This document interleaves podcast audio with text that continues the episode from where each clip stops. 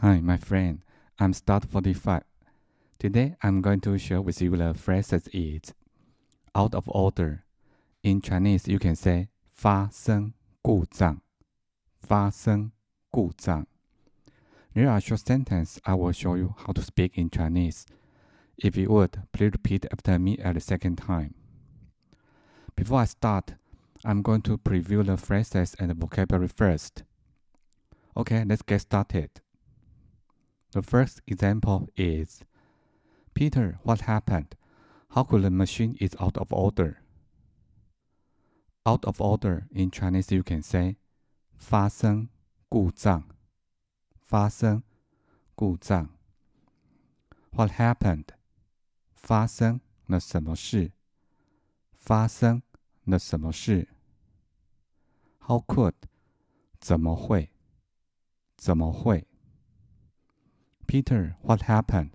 How could the machine is out of order? In this sentence, in Chinese, you can say, Peter, 发生了什么事？机器怎么会发生故障了？Peter, 发生了什么事？机器怎么会发生故障了？Peter，发生了什么事？机器怎么会发生故障呢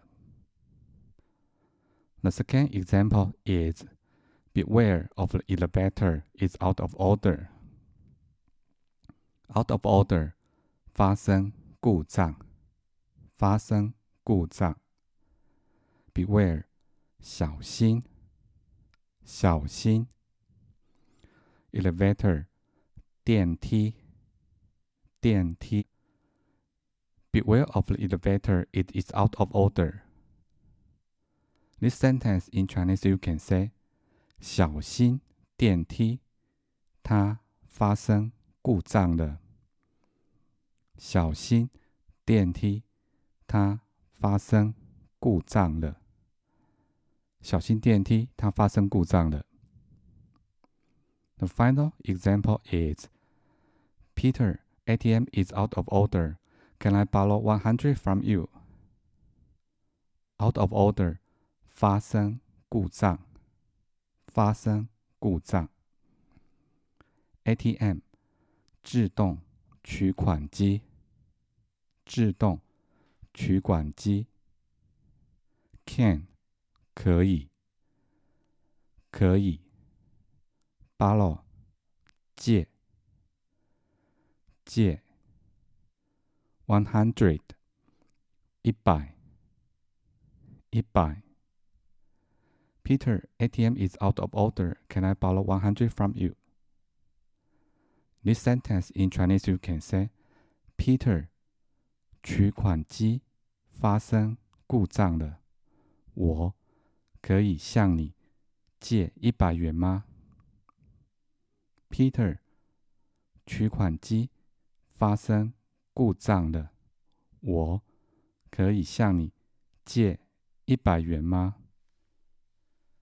？Peter，取款机发生故障了，我可以向你借一百元吗？Okay, that's all for today. Hope you like. Thank you for listening and have a nice day.